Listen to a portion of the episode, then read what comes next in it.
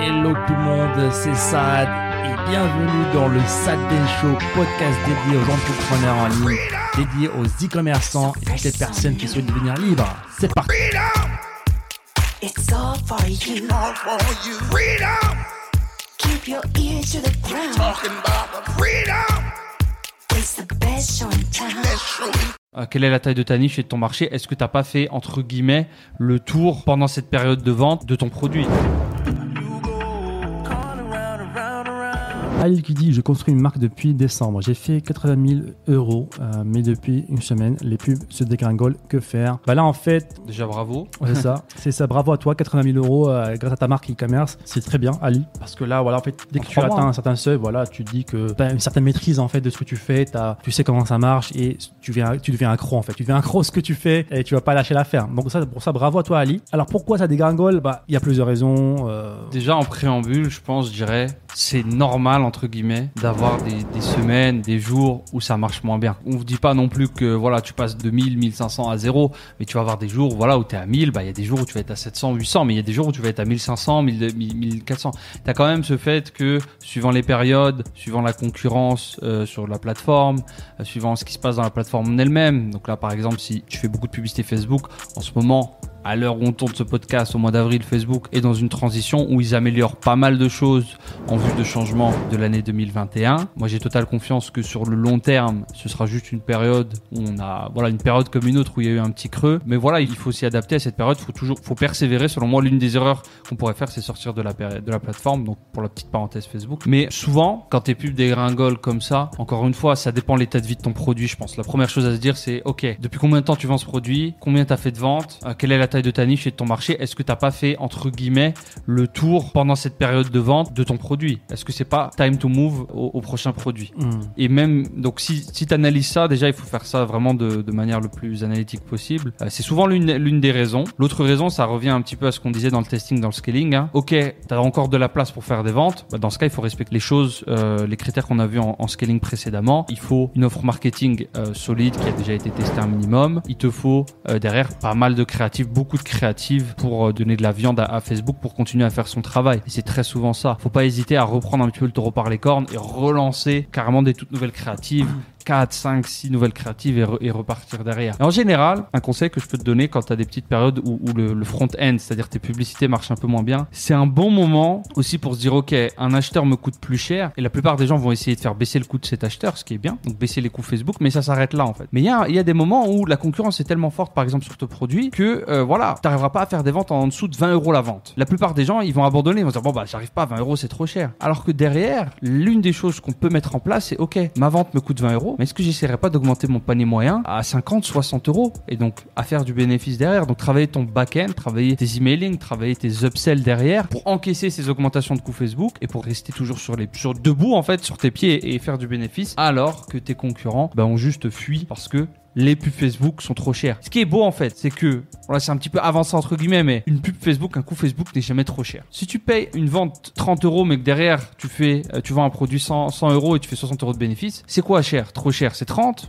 C'est très relatif en fait par rapport à, à ce que tu vends, ton panier moyen, combien de fois tu vas vendre à ce client aussi, la LTV, la valeur d'un client et tout ça c'est des systèmes, voilà, quand tu commences à faire 100 000, 200 000, 300 000, 400 000, il faut commencer à intégrer, il faut commencer à réfléchir comme ça. On réfléchit plus sur une vente donnée à un instant T, où là ça me coûte trop cher, je coupe tout. Non, on réfléchit sur, ok, en général, est-ce que j'envoie des emails à mes clients? Combien? Quel est mon pourcentage de clients qui reviennent sur ma boutique et achètent? Euh, Du coup, ça fait 20% des clients qui reviennent acheter un produit à 100 euros. Ça fait que par client, je gagne tant d'euros. Donc je peux me permettre de, voilà, c'est un peu plus avancé, mais bon, vu que tu posais la question, ce sont des pistes. Encore une fois, c'est très difficile de te répondre comme ça, mais l'idée est là, reculer, sortir un peu de Facebook et se dire, ok, dans l'écosystème de ma marque, quel est le voyage client, combien me rapporte un client, est-ce que je peux améliorer tout ça et, et de nouveaux produits aussi. Donc là, ça part complètement à l'opposé, mais comme on l'a dit aussi, des nouveaux produits sont souvent du sang neuf, quoi. C'est ça, on a fait beaucoup de vidéos sur ça. Ali, je te recommande d'aller sur YouTube pour voir un petit peu ce qu'on a fait là-dessus. Donc Ali qui dit un truc, un truc très intéressant, il dit, alors j'ai plusieurs créatives, j'ai proposé un remboursement à chaque client qui m'envoie une vidéo. Donc ça c'est super super intelligent de la part de Ali. Donc Ali pour récupérer des vidéos, des témoignages de, de clients, il leur a dit, il leur a envoyé un email pour leur dire, écoutez, je vous rembourse votre achat, envoyez-moi une vidéo euh, où vous parlez de mon produit,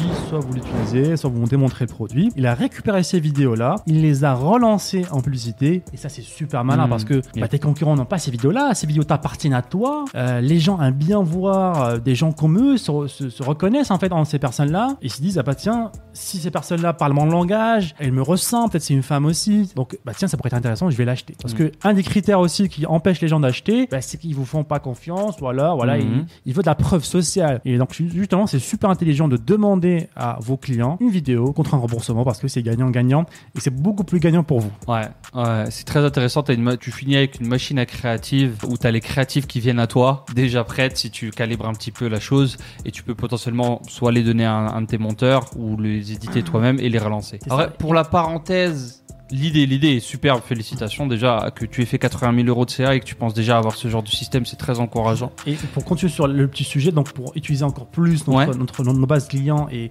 par exemple, on peut non seulement leur demander des témoignages, mais on peut aussi leur demander de recommander ou de parrainer les- Ouais. de leurs amis et de les faire ramener sur la boutique contre une commission.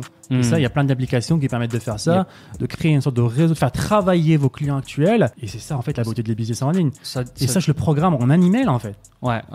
C'est automatisé. Dès qu'un client achète dans ma boutique, voilà, je lui envoie quelques emails. Troisième email, je lui dis écoute, merci, envoie-moi une vidéo. Dès que tu reçois le produit, je te rembourse. Il m'envoie la vidéo, je récupère une belle vidéo, je peux l'utiliser en publicité. Cinquième email, je lui dis écoute, tu as tellement kiffé mon produit, tu m'envoies une vidéo, bah tiens, que dirais-tu de recommander ce même produit-là à tes amis contre une commission? Je te donne 10% de la vente à chaque fois. Et ça, je le fais une fois dans ma boutique, je le programme une fois et ça tourne à vie en fait.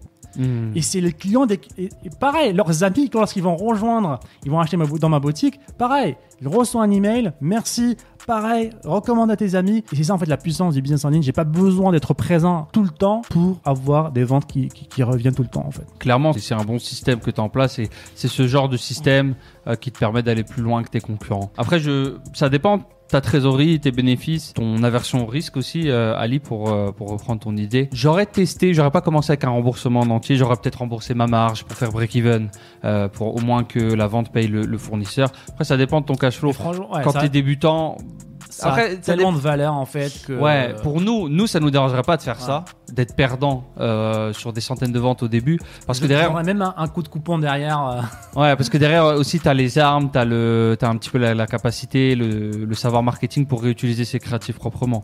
Mais euh, voilà, c'était la petite parenthèse euh, là-dessus. Euh, en tout cas, super concept. Félicitations.